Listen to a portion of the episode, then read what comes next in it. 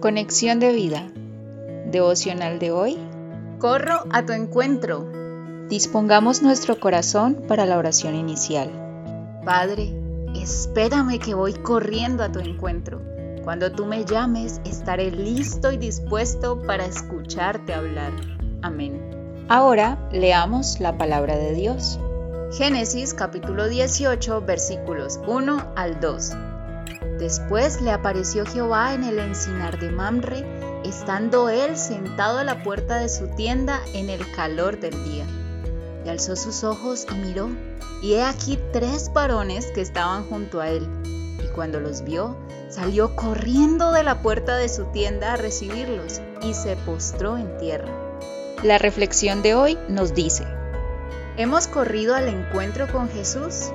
Abraham sí lo hizo y puedes ver en su respuesta al ver al Señor su gran amor, pues no le importó el calor del día, solo quería ir al encuentro de Jesús y recibirlo, atenderlo como lo que Él es, el Rey.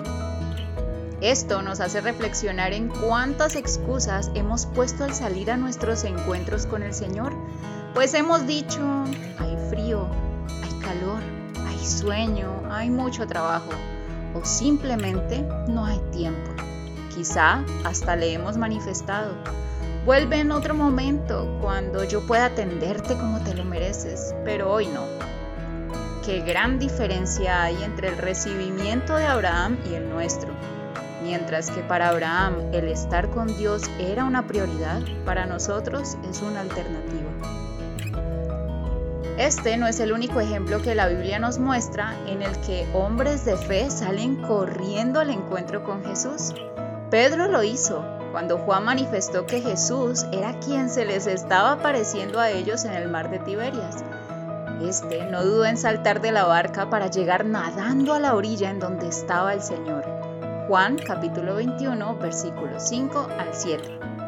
Samuel también lo hizo y se levantó aun cuando estaba durmiendo y le dijo a Dios, habla porque tu siervo oye.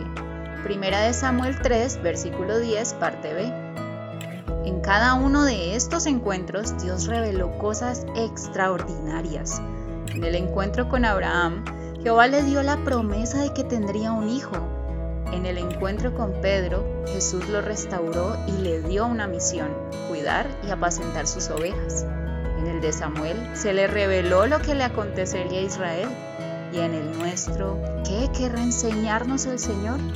¿Estaremos dispuestos a correr a su encuentro la próxima vez? Visítanos en www.conexiondevida.org Descarga nuestras aplicaciones móviles y síguenos en nuestras redes sociales.